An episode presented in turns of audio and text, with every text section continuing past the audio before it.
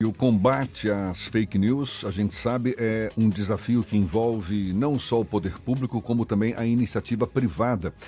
E em um momento no qual é cada vez mais evidente a disseminação de notícias falsas, é mais do que prudente e necessária a checagem do que é divulgado por aí, sobretudo por parte dos profissionais da imprensa. Olha o nosso papel aí ganhando importância maior ainda nesse contexto. E no caso do poder público, como é possível administrar essa situação, uma vez que a gente está em pleno período de escolha de novos governos no cenário nacional e estadual? É para aprofundar o papo, falar também sobre outros assuntos que a gente conversa agora com o secretário de Comunicação do Governo do Estado da Bahia, André Curvelo. Prazer tê-lo aqui conosco, André. Seja bem-vindo, bom dia. Bom dia, Jefferson. Bom dia aos ouvintes, aos ouvintes da da tarde.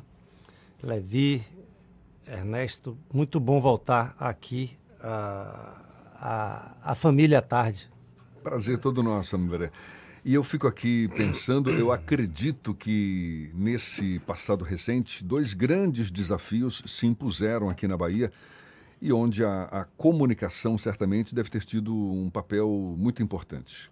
Primeiro foi a gestão da crise na saúde pública por causa da pandemia e depois a, a disseminação exatamente das fake news. Como, como foi ou ainda não é está sendo lidar com esses dois desafios, André, especialmente com as fake news que agora durante as eleições ganham uma força ainda maior? Jackson, é preciso que a gente faça sempre uma análise da, do movimento da tecnologia. Eu costumo dizer que a tecnologia ela dita os rumos da, da sociedade. Falo isso por quê?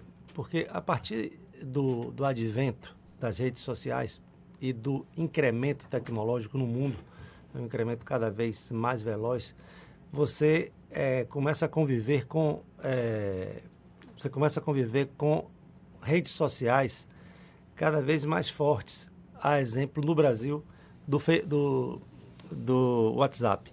Então, o que acontece? Nós somos hoje, é, o, Bra o, país, o Brasil é o, é o, terceiro país no mundo em consumo de WhatsApp, é, ou seja, em número de usuários de WhatsApp. E eu falo especificamente do WhatsApp, não, não gerando nenhum tipo de é, demérito às outras redes, mas o WhatsApp, é, comprovadamente, cientificamente, é o principal é, difusor, nesse caso específico que, que você está falando, da, das fake news. Então, é, as pessoas perguntam como combater é, a mentira. A fake news é mentira. Como combater a, a mentira? Com verdade. Com verdade. Se você me perguntar se a gente consegue ter 100% de êxito, não consegue. Não consegue. É, tivemos um, uma, uma, uma, um momento muito grave, muito triste, muito doloroso, que foi a pandemia. E que nenhum de nós aqui nesse estúdio sabia exatamente é, o que era a pandemia. A gente não sabia, a gente sabia de leitura, mas a gente não sabia o que era coronavírus. Na prática, ninguém tinha vivenciado ninguém, isso. Né? Ninguém, e aí todos aqui profissionais de comunicação, como é que você vai agir? Não sabe.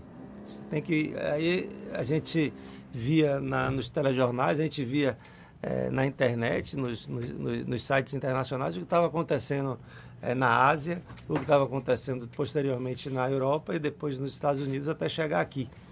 E a única saída que tinha era a gente estudar o que, de que forma as pessoas nesses países é, estavam se comunicando. Então, quando você analisa o histórico da, da, da, da, pandemia, é um aprendizado de comunicação. É um aprendizado de comunicação. Mas é, veja que tem essa, essa, essa parte é, técnica que, que eu estou falando, que fa fazer justiça à imprensa aqui na Bahia teve um papel muito importante. A gente é, é, convidou a imprensa, conclamou a imprensa, e a imprensa é, esteve ao nosso lado, cada um cumprindo o seu papel, que era o papel de informar.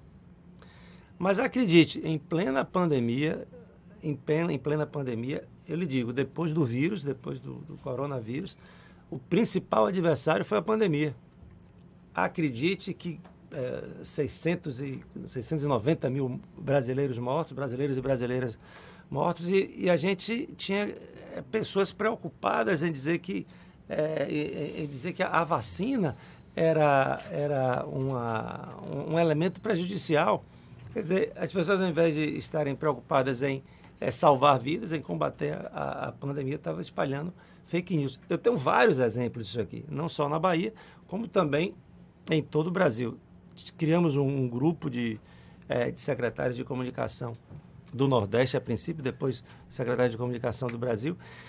E o mesmo material, o mesmo produto, o mesmo card, o mesmo vídeo divulgado na Bahia era divulgado em todos os outros estados, só fazia mudar o nome. Bahia, Pernambuco, Ceará, Rio de Janeiro.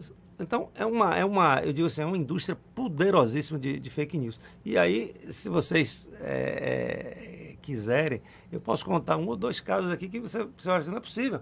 Mas existem pessoas inescrupulosas não, por favor. que se utilizam do, das redes sociais. Vou lhe contar um aqui. Essa, você vai perguntar como é que combate. Aí, às vezes, também a gente conta com a ajuda da, da própria população. Itabuna, barragem do Rio Colônia. Itabuna, barragem do Rio Colônia. Em plena pandemia, Itabuna foi uma das, uma, uma das cidades assim que o comércio muito forte resistiu muito à questão daquele todo aquele regramento de fechar o comércio no horário, as pessoas desesperadas mesmo querendo lutar pela, pela sua sobrevivência. E ali em plena em plena pandemia, em pleno ápice da pandemia, o sujeito né, faz uma, um vídeo dizendo que a barragem está rompendo. É, isso foi na, na, virada do ano passado para esse ano, aquela chuvarada enchente lá Enchente, é. Não, mas, mas é, eu estou colocando só, dando esse exemplo, porque você estava ali né, no, no, no, E aí, como é que você combate, Ernesto, isso? Você vai. Então. É que foi uma cena, parecia uma coisa de filme, né? Todo mas mundo querendo sair desesperado é, da é cidade. É inacreditável, gerou, gerou um pânico, então você tem que acionar a polícia, você tem que acionar as emissoras de TV. E quem salvou a gente necessariamente, quem salvou a gente mais rapidamente foi um, um cidadão que, que foi, foi, lá, gravou. Que foi a, a, barragem está aqui, eu estou aqui na barragem, não tem, não tem nada. Você estava falando do aprendizado, não é, de, de, de comunicação num contexto como esse. Você que está no poder público, imagino que o aprendizado deva ser maior ainda, porque toda a gestão pública tem seu telhado de vidro, não é verdade? E você que já tem experiência de atuação na iniciativa privada, você como profissional de comunicação, certamente hoje deve vivenciar uma, uma, um, uma experiência diferente. Então, é, é relate um pouco para gente como é que é essa experiência de exercitar o poder da comunicação. Você falou uma coisa muito correta aí, a gente combate fake news é com verdade, não é verdade? Agora, num contexto de, de gestão pública que recebe não é, petardos o tempo todo, críticas de todos os lados, esse aprendizado ganha um protagonismo maior ainda, né, André? Maior do que você imagina. Então, é bem diferente. A, a eu estou no mercado aí há é, sem querer denunciar a idade, mas. Uns 50 anos. Já estou no mercado aí há algumas, algumas décadas, né, Levi? E aí é bem diferente, é bem diferente. Assim, a, a, dinâmica do. Eu falo do ponto de vista mesmo de, de teoria, mas a, a, dinâmica da iniciativa privada é bem diferente da dinâmica da, do poder público. Mesmo porque ali no poder público, o que é extremamente saudável aqui eu acho que a gente vai continuar fortalecendo a, a, a, democracia. Existe oposição. Existe oposição. Então, essa a fiscalização da oposição ela é muito saudável uhum. do ponto de vista, do ponto de vista é, é, democrático. Mas nem tanto para os profissionais de comunicação, porque sistematicamente a gente tem que estar tá ali respondendo a uma, a uma denúncia, esclarecendo um fato. E mesmo que é, é importante que as pessoas saibam, e, e, e mesmo corrigindo erros, porque em todas as esferas, no Brasil ou no mundo, o poder público comete erros e é importante que ele seja alertado para que é, conserte esses erros e, e, se transforme em benefícios para a população. Mas é muito é, dinâmico. E, e, aí, fazer um parênteses aqui, voltando para. Você falou em poder público, voltando para o fake news, Ernesto. Estou voltando porque tem a ver com. Me lembrei desse caso. Sabe o Plan Serve, né? Hum. O Plan Serve. O Plan Serve é um plano de, de talvez 500 e, quase 503 mil vidas. É um plano de saúde e ele tem uma... Ele é o, o, o maior, o, maior, é, o, o maior plano do Norte e Nordeste e o terceiro maior do Brasil. Estou falando em quase 500 e 203 mil vidas. Só que é, você tem um volume ali de, de, de recursos, um volume muito grande. Né? Essa saúde é uma coisa cara. E aí a gente é, tentando melhorar, que tem que melhorar cada dia, modernizar, até mesmo sob o ponto de vista de tecnologia, isso tem uns quatro anos, sei lá, cinco anos, mais ou menos. E a gente percebia interesses de diversos é, setores que, que orbitam em torno do, do, do Plan Serve. E um determinado dia, é, o telefone começou a tocar dos colegas de, de, comunicação. É verdade que o Plan Serve vai ser privatizado? Saiu no Diário Oficial. Gente, pelo amor de Deus, não tem. E passaram para mim, mas saiu no Diário Oficial. Saiu no Diário Oficial. Aí eu fui ver o Diário Oficial, Levi, estava lá. O Diário Oficial, pasmem, adulterado. Adulterado. Mas quem, quem fez o, o autor do fake news é, foi, não sei se uma mistura de infantilidade ou de burrice. Ele colocou que o secretário, na época o secretário era Fábio Vilas Boas da Saúde, tinha assinado esse decreto. Ele esqueceu de um detalhe simples. O Plan Serve não está ligado à Secretaria da Saúde, está ligado à Secretaria de Administração. Aí de ufa. É, é, fácil de desmontar. Fácil de desmontar. Mas mobilizou os colegas. E por que mobilizou os colegas? Porque são 503 mil vidas e é um assunto que está sempre é, é, em pauta. Debates agora em, em, em emissoras de, de, televisão. Quando é, pesquisa, o Plan Serve está lá. Porque por mais que a gente informe para o produto, para o, para o consumidor final, você tem uma turma que orbita ali que quer, de uma forma ou de outra, é, denegrir a imagem de um dos melhores planos do Brasil.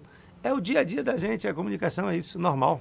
Isso agora, André, ninguém faz fake para elogiar ou para jogar alguma pessoa, instituição, personalidade pública para cima. Fake é sempre criado para jogar para baixo, para depreciar, para caluniar, etc. E hoje está muito sofisticado. A chamada Deep Web, a internet profunda, tem recursos, podem pegar, por exemplo, a imagem do secretário André Curvelo, a voz do secretário André Curvelo e produzir um vídeo com André Curvelo fazendo campanha, por exemplo, ao adversário do candidato do governo. Isso é possível, isso a gente vê rolando e, infelizmente, essa tecnologia está ficando acessível e muita gente vai podendo fazer isso também. Parece brincadeira, mas é coisa muito séria. Mas, André, o que eu queria chegar? Há uma estrutura profissional que se cria em torno disso. Quem faz as peças mais bem feitas e sofisticadas de, do que a gente chama de fake, como essa que simula uma publicação do Diário Oficial, simula um, um pode simular um portal à tarde, eu já vi isso acontecer com o G1, havia um, uma, um fake chamado G17, que copiava um pouco da identidade visual do G1 e fazia a mesma coisa. A gente vê isso demais. Criou-se, de certa forma, um mercado para jornalistas, que são as agências de checagem. Imagina que vários veículos de comunicação criaram equipes de jornalismo exatamente para usar a verdade para desfazer as mentiras. Agora, é, se tem uma estrutura profissional para desmentir e a gente sabe que existem estruturas profissionais para produzir essas mentiras, que a gente chama genericamente de fake, qual é a condição real de, pelo trabalho de investigação, trabalho técnico de polícia, de chegar às pessoas que fazem isso e que estão causando muitos prejuízos para a sociedade, portanto estão cometendo crime? É possível chegar a essas pessoas?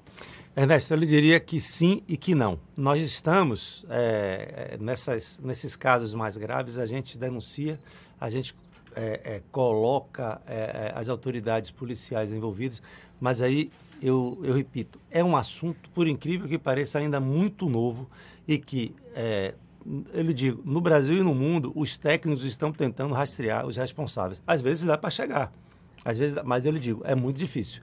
Então, é, né, essa questão, a, a, a, sensação que a gente tem é que é, muitas vezes é, as redes sociais terminam virando é, terra de ninguém. Mas está evoluindo? Estamos evoluindo. Exemplo, eu acho que todos nós aqui no estúdio estamos em algum grupo de WhatsApp. Com certeza. Não é isso? Com certeza. E aí, é, eu, é, recentemente, no, no, num grupo de futebol, eu recebi um fake, mas uma coisa absurda, grosseira, mal educada, é, mentirosa. E aí o, o, o colega lá do futebol estava é, distribuindo, né, é, compartilhando. Eu disse, eu cheguei para ele e fiz assim, olha, isso aí, se printar, é, e denunciar, você tem que responder, porque você está compartilhando a mentira, você, tá compartilhando, você é cúmplice de uma informação mentirosa. Como aconteceu, gente, várias vezes na, na durante a, a, pandemia. É uma, uma, uma, são coisas assim que você lê e as pessoas acreditam, são coisas absurdas com relação a contra a vacina, por exemplo. Então, quem está compartilhando aquilo, sem nenhum tipo de base, ele tem que responder. E tem casos que responde, tem casos que é, a, a, Procuradoria, no caso específico do, do, do, do, governo do Estado, a Procuradoria é acionada e entra em contato também com. Tem aquele telefone que o próprio grupo denuncia o, o, o sujeito que compartilha o print. Acontece, mas é, eu acho que assim, não, não, sei se foi isso Ernesto, que você, que você perguntou. Sob o ponto de vista de tecnologia, ainda é muito difícil. André, para a gente encerrar, mas ainda nesse contexto de, de fake news, de comunicação, uma informação que ganha uma importância muito grande agora nesse cenário eleitoral é a informação das pesquisas de intenção de voto, não é? E que acabam também sendo alvo de muitas críticas. A própria pesquisa divulgada pelo Jornal à Tarde com o Instituto Atlas Intel, que acertou, por sinal, na, no, no, resultado do primeiro turno das eleições, foi alvo de muitas críticas, porque colocava eh, Jerônimo Rodrigues na frente, ao mesmo tempo em que outros institutos de pesquisa mostravam resultado diferente. Como é que você avalia essa importância das pesquisas de opinião e das críticas que elas recebem, muitas vezes. Eh, críticas que se perdem, não é? Porque se mostram contrárias ao que de fato as pesquisas mostram no, no resultado. Jefferson, é, eu trabalhei aqui, tive a, a, honra de trabalhar aqui no Jornal à Tarde com Levi Vasconcelos. Eu acho que eu acho que entrei, eu entrei até no jornal primeiro do que ele. É, meu pai, meu pai foi editor aqui do jornal durante 26 anos. Então, é, a tarde faz faz parte da minha vida profissional. E eu digo isso porque eu aproveito a oportunidade para parabenizar o A Tarde, que faz valer o velho slogan lá de trás, que saiu na tarde, é verdade. Então eu acho que o que a tarde, junto com o Atlas, é, as duas é, organizações fizeram, é uma coisa histórica. O Atlas é, é, um, o Atlas se tornou um destaque nacional a partir do momento que ele acerta uma eleição no quarto colégio eleitoral é, do, do país. Agora, todos nós aqui acompanhamos política. Desde de 2006, são sucessivos erros. E a gente fala para os colegas da. conta a história é, dos erros das pesquisas, e os colegas daqui da, da, da, da Bahia, ou mesmo do, da mídia nacional, quando eles, eles perguntam a gente assim, Levi, poxa, aí já perdeu mesmo né, a eleição. De gente, a gente vai ganhar a eleição. O resultado da pesquisa está errado. Eles não, eles não sabem fazer pesquisa na Bahia. Eu não estou é, é, aqui acusando esse ou aquele instituto. Eu estou constatando um fato que todos os anos eles erram a pesquisa. E aí, no caso específico de, de, de Jerônimo, de, de Jerônimo Rodrigues, é, ele, ele deixou de ganhar a eleição no primeiro turno por menos de 50 mil votos, salvo engano. Aí vem aquela velha, aquele velho debate.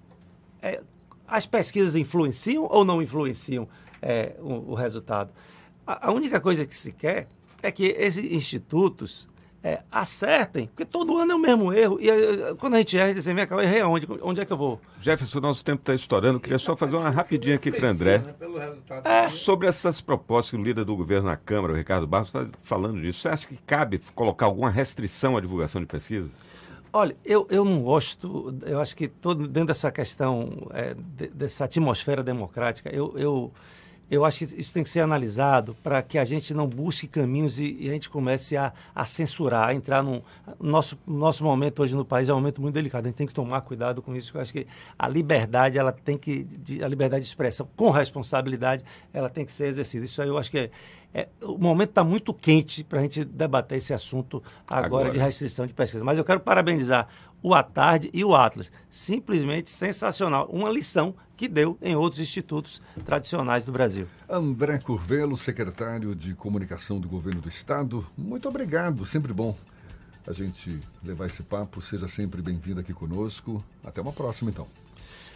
Valeu, obrigado a todos e vamos continuar combatendo a mentira, né? Essa questão de fake news, é isso, é, nós estamos a, a é, pouco mais de, de, de 20 dias para o segundo turno, então a gente tem que estar atento, porque pelo andar da carruagem, pelo que foi o primeiro turno, a gente vai ter que combater muito fake news. Mas eu tenho certeza que, no final das contas, a verdade vencerá. Infelizmente, é um fenômeno que veio para ficar. A gente vai ter que estar sempre atento a esse combate, fortalecendo esse combate, porque é o que a gente precisa sim. Agora são 8h48 na tarde, FM.